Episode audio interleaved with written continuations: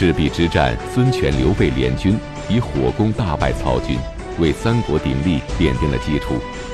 然而战争之初，刘备刚从曹操的追击中逃脱，兵力大减。孙权虽有联刘抗曹之意，却迟迟没有下定决心。那么，究竟孙刘两家是如何结成盟友，共抗曹操的呢？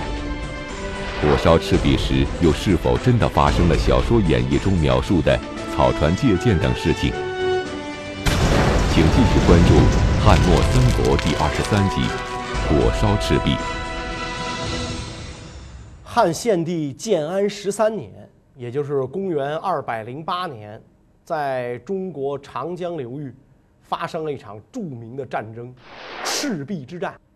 在这场战争期间，各方英雄是竞相出场，大展谋略。在小说家的笔下，演绎了舌战群儒、草船借箭、苦肉计、借东风等等无数的精彩故事。那么，这场战争究竟是怎么发生的？演绎小说中的这些著名故事，又是不是属实呢？上一讲啊，咱们讲鲁肃借着给刘表奔丧的机会。过了长江，来到这个当阳的长坂和刘备相见。刘备当时很落魄呀，儿子都差点丢了。这一回鲁子敬过江，就问这个刘备：“你有啥打算啊？要不跟我们家孙将军合作？”刘备听了之后很赞同，要能拉孙权当外援，那跟曹操是可有一拼呐，是吧？否则的话，就只能继续跑路，跑到天尽头了。所以刘备进驻樊口，这个时候曹操已从江陵出发，将要顺长江东下，一举荡平刘备。诸葛亮一看情势危急，就跟刘备讲：“我请求过江去向孙将军求救。”刘备一听太好了，你去吧，你跟那儿有熟人啊。诸葛亮就跟着鲁肃一起到柴桑去见孙权。当时孙权拥兵在柴桑，就是今天的江西九江。这个时候情况很微妙。孙权呢，一方面知道唇亡齿寒的道理，想着这这个刘备一完，自个儿就完；另一方面呢，他又心存侥幸，万一曹操对我不感兴趣，只想收拾刘备呢？啊，所以他又有那么点儿啊，想坐观成败的意思。那么诸葛亮到了柴桑，见到孙权之后，就跟这个孙权讲：现在曹操已经基本上消灭了北方强敌，南下又攻破了荆州，威震四海，在曹操大军面前，英雄无用武之地，所以我主公刘玄德逃到了这儿，希望将军您量力加以安排。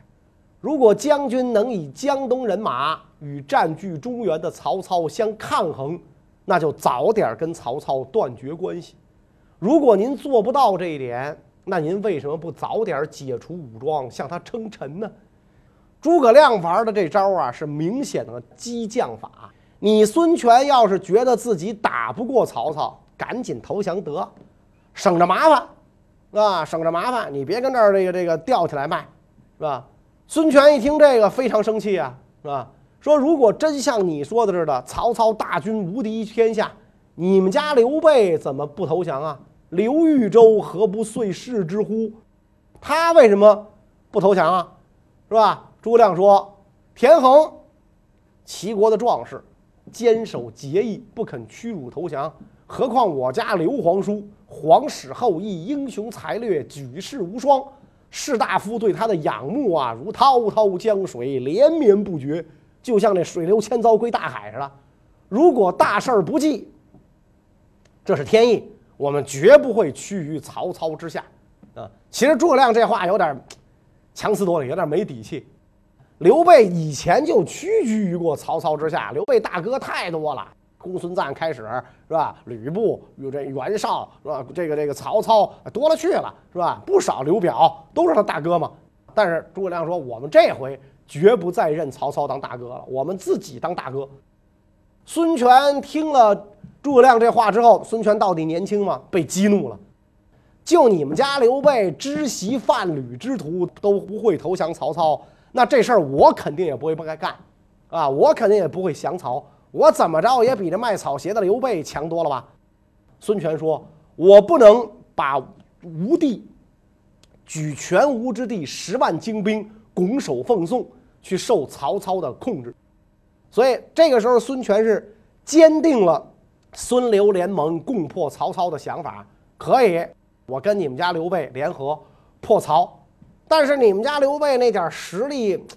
实在不值得一提啊！他只有跑路的这个这这这个份儿啊，所以这个孙权啊对这个很不放心。嗯，诸葛亮一听这个就解释说：“这个刘豫州的军队啊，虽然在长坂大败，但是呢，陆陆续续回来的战士和关羽的水军加起来有一万精兵，刘琦集结在江夏郡的战士也不下一万人。”曹军远道而来，已经非常疲惫了。追击我家主公的时候，轻骑兵一天一夜三百余里，所谓强弩之末，势不能穿鲁缟也。就是强弩射出来的箭啊，射程到尽头的时候，连鲁国生产的薄绸它都穿不透了。而且呢，南人善舟楫，北人善乘马，北方地区的兵士不善于水战。另外，荆州地区的民众虽然归附曹操，这只不过是在他的威逼利诱之下，并非心悦诚服。如果将军能命猛将率数万大军与刘皇叔齐心协力，一定能够大败曹操。曹军失败之后，必然会退回北方。这样一来，荆州与东吴的力量就强大，可以形成鼎足三分之势。成败关键就在今天。孙权听完诸葛亮这番说辞，是非常高兴。好，先生暂到馆驿安歇，我跟部属们商量商量。孙权逐渐被诸葛亮说动，但就在此时，曹操给孙权写了封信。得知来信的内容后，孙权属下纷纷反对抗曹，演义小说中便上演了诸葛亮舌战群儒、劝服孙权的精彩一幕。然而，历史中孙权是如何下定联刘抗曹决心的？曹操那封颇具威胁的信，又究竟说了什么呢？曹操信上说：“近者奉辞伐罪，毛挥南指，刘琮戍守，今至水军八十万众，方与将军会列于吴。”这就是赤裸裸的威胁。奉皇上的命令。我来讨伐刘备这帮叛逆，你看我人多势众，刘琮这小子算是个明白人，光棍不吃眼前亏，他就投降了。那你孙将军是啥意思呢？要不你和我的八十万水军，咱比划比划，是吧？你要是觉得比划不过，就学人家刘琮，你看吃香的喝辣的，哪样也少不了他嘛。孙权把这封书信拿给部属们看，曹操来信了，大家看看这个怎么答复。部属们都惊慌失色啊！长史张昭、张子布跟这个孙权讲说：“曹操啊，豺狼虎豹，挟天子以讨不臣，动不动就用朝廷的名义来发布命令。如今我们要进行抗拒，就会显得名不正言不顺。况且将军您可以抵抗曹操的，不过是长江天险。”问题是现在曹操已占有荆州土地，刘表训练的水军，包括数以千计的蒙冲战船，都被曹操接管了。曹操用全部战船沿长江而下，再加上步兵水陆并进，这样一来，长江天险已经变成了曹操跟我们共有。双方势力的众寡又不能相提并论，因此依我们愚见。最好是迎接曹操，投降朝廷啊！大家几乎所有的这个谋臣都是这个主意。这张子布所言甚是，望主公深思。只有鲁肃这个时候一言不发。孙权听着大家啊吵蛤蟆坑似的劝他投降，感觉不爽，起身上厕所。鲁肃就追到了房檐底下。孙权知道鲁肃的意思，转过身来握住鲁肃的手：“子敬，你想说什么？”鲁肃说：“主公，刚才我听众人的议论，就是想贻误将军你，不足以与他们共议大事。依我看，我等众人皆可降曹，只有吴侯您不能降曹。孙权说：“这为什么呀？”啊，鲁肃说：“你看，是吧？我们要是投降了曹操，能从个小官干起，最后步步高升，三公九卿也不在话下呀。将军您要是投降了曹操的话，那您能干什么？您能去哪里安生？就像以前周瑜讲，三五匹瘦马，七八个随从，是吧？把您困在许昌。”老了英雄，您的所有宏图壮志、王图霸业俱化尘烟，所以希望将军早定大计，千万别听那些人的意见。啊，孙权听完之后啊，叹息一声：“哎，是吧？张子布这些人只为自己身家性命打算，你说的正跟我想的一样。所以史书记载说服孙权抗曹的，实际上是鲁肃。”啊，鲁肃和周瑜，对吧？因为周瑜早就告诉他了，我们都能降，你不能降。鲁肃就又说了一遍，我们能降，你不能降。啊，诸葛亮舌战群儒，这个故事可能就是罗贯中老先生虚构的了。而且呢，孙权之所以能下定决心抗曹，也不会是诸葛亮的游说，因为毕竟在这儿，诸葛亮是外人，我能听你一个外人的话吗？要听得听自家人的话。所以鲁肃的话。给这个孙权是吃了定心丸啊，虽然有了鲁肃的支持，但是孙权呢还是有点担忧，因为毕竟这么多人反对这事儿能不能干啊？能不能干？这个时候，周瑜奉命到达鄱阳，跟这个地方练兵，跟那个地方练练兵。鲁肃就劝孙权把他招来，共商大事。《三国志》中，周瑜被描述为文武筹略、万人之英，孙权十分信任他，而周瑜也对孙氏政权忠心不二。无论史籍还是小说演绎，都提到了周瑜拒绝曹操游说之事。那么，究竟周瑜是怎么做的？周瑜和孙家的关系又为什么会如此牢固呢？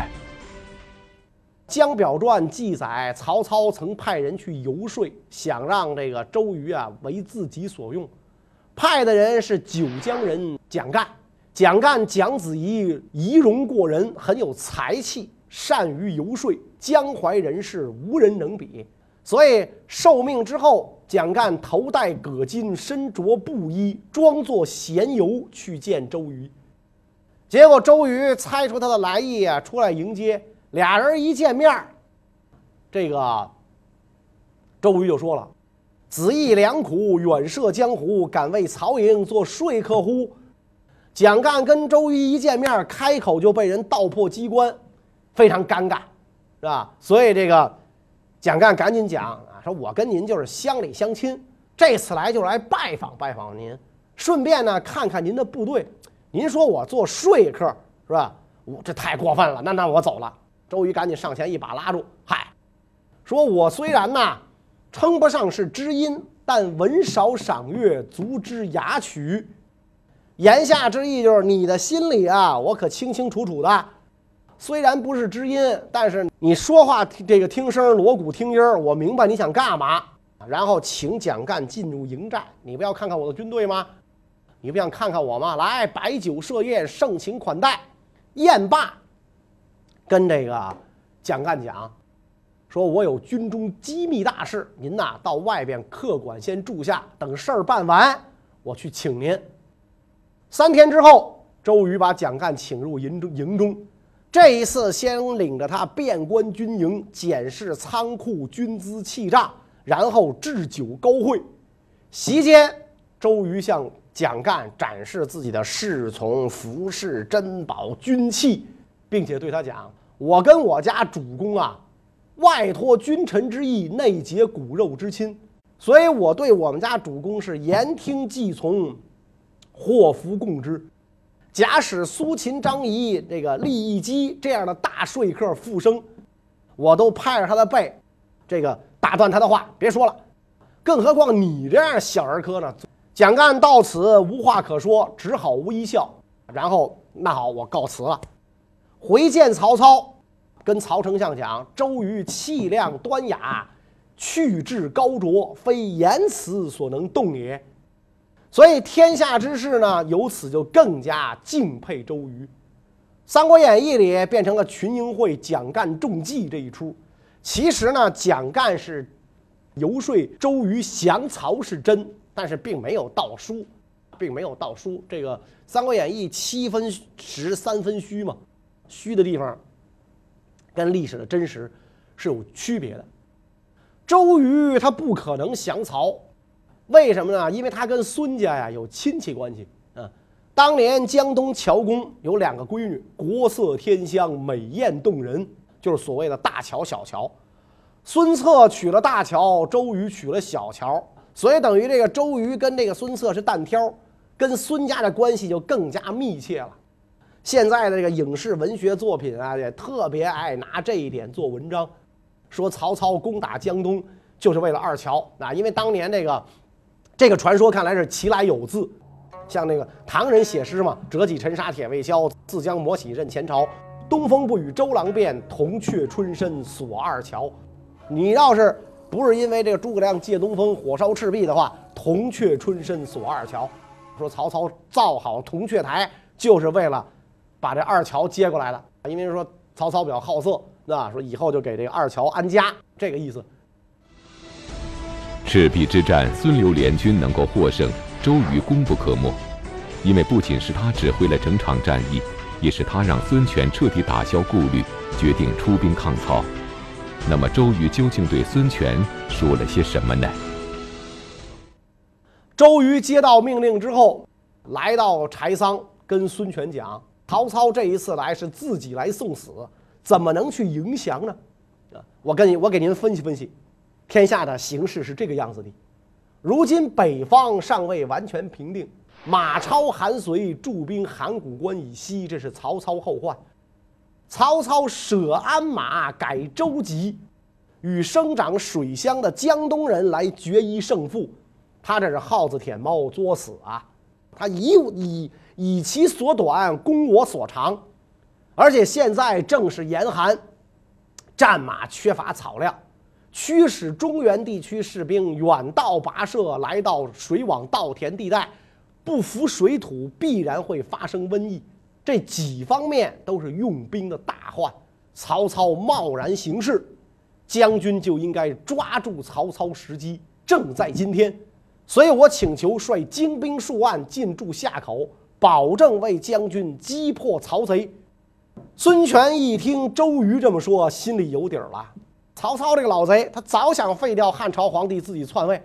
我早看出来了，他就是顾忌袁术、袁绍、吕布、刘表跟我孙权。现在那几位英雄都 over 了，只剩下我还在，所以我跟老贼势不两立。你主张迎战曹军，正合我意。这是上天啊，把你送给我，然后拔出佩刀砍向面前的奏案，啪一刀下去，桌案一角就掉下来了。说将领官吏们有胆敢再游说投降曹操，与奏案下场一样。言降者，与此案同。文武百官再也不敢多说话了。当天晚上，周瑜又去见孙权，说：“这个大家伙儿啊，之所以劝您降曹，是因为他们只看到曹操信中说有水陆军八十万，把他们吓坏了，不去分析其中的虚实。”吹呢，就提出向曹操投降。咱们现在实际考察一下，曹操所所率的中原部队，充其量不过十五六万人，常年征战早已疲惫不堪。新收的刘表部队至多七八万人，而且刘表的这个部队啊，对曹操还三心二意，曹操对他们呢也心怀猜疑。以疲惫士卒驾驭心怀猜疑的部队，人数虽众，没什么可怕的。兵贵精而不贵多，一个狮子可以打败一群羊。我现在只需要五万精兵，足以制敌。希望吴侯不要顾虑。孙权听完之后非常高兴啊，拍着这个周瑜的背，恭喜啊！你说到这个地步，那非常合我心意。张昭这些人各顾妻子儿女，怀有私心，我特别失望。只有你跟鲁肃与我的看法相同。哎呀，你要五万精兵，一时难以集结；三万没问题。啊，还个价，咱打个六折。战船、粮草、武器装备都已备齐，你跟鲁肃、程普率兵先行，我呢继续调集人马，多运辎重粮草，做你的后援。你如果能战胜曹军，就当机立断；如果失利，你就退到我这儿来，我跟曹操决一胜负，绝不投降。于是。孙权任命周瑜、程普为左右都，率军呢与刘备合力迎战曹操；任命鲁肃为赞军校尉，相当于参谋长，协助策划战略。孙刘两家终于结成了唇齿之盟，准备共抗曹操。然而，这两方势力在结盟初期能顺利合作吗？他们之间又经历了怎样的磨合呢？刘备驻军樊口啊，手下没什么家当了，每天派巡逻的士兵在江边眺望孙权的军队，眼巴巴的盼望着这个东吴的援军来。有一天，士兵终于看到了周瑜的船队，立即乘马回营报告刘备。刘备赶紧派人去慰劳。啊，周瑜就对这个刘备派刘备派来的人就讲。说我有这个军机要务在身，不能委派别人代理。如果刘豫州能屈尊前来会面，啊，这我挺高兴。刘备就只好乘一舟一只小船去见周瑜。那没办法嘛，是吧？你这个，你求人的事儿嘛，啊，见了周瑜之后，就跟这个周瑜讲说：现在咱们孙刘两家合兵抵抗曹操啊，太明智了。不知道您带来了多少人马呀？孙周瑜说：“我有三万人。”刘备说：“哎呀，这太少了啊，太少了。”周瑜说：“足够了，且将军且看我如何击破曹贼。”刘备说：“那能不能把鲁子敬请来，咱一块儿聊聊啊？”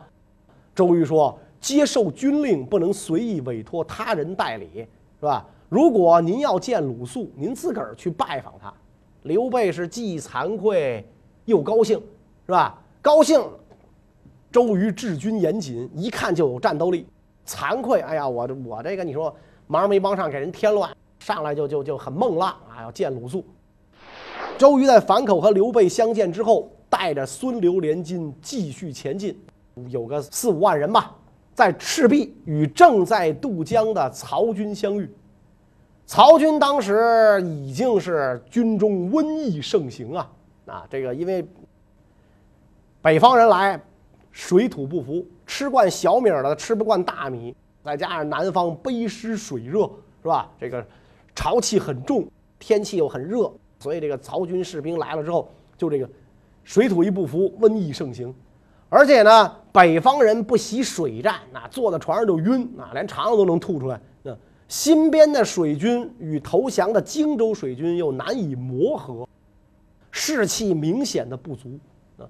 所以跟这个周瑜两军一照面出战，就被这个周瑜的水军啊打败了啊，不得不把水军引刺江北，跟陆军会合，把战船靠在北岸乌林一侧，操练水军，等待时机。评书演义里讲说，曹操率人马八十三万下江南，那肯定是没那么多，二十来万人是有的。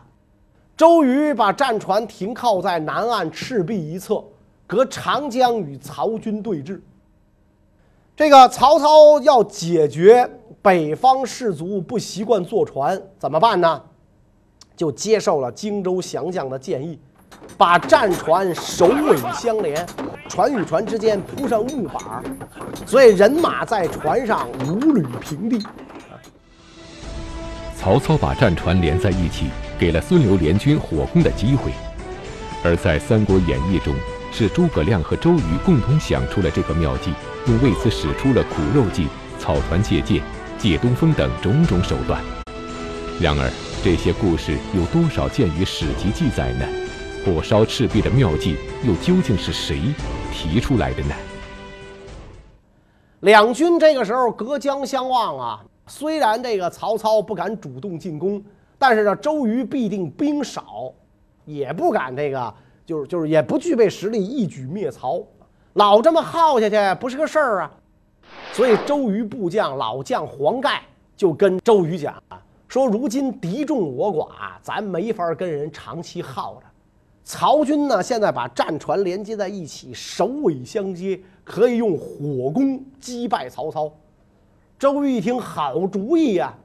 于是选取蒙冲战舰十艘，装上干柴，里边浇上油，外边裹上帐幕，然后遍插旌旗，预备好快艇系在船尾，是吧？因为这驾船的人得坐这快艇回来，不能跟这船一块死了，是吧？然后黄盖派人送信给曹操，谎称打算投降，你来接应我。《三国演义》呢，就着这事儿发挥，给大家讲了这个。周瑜打黄盖，一个愿打，一个愿挨的苦肉计的故事啊。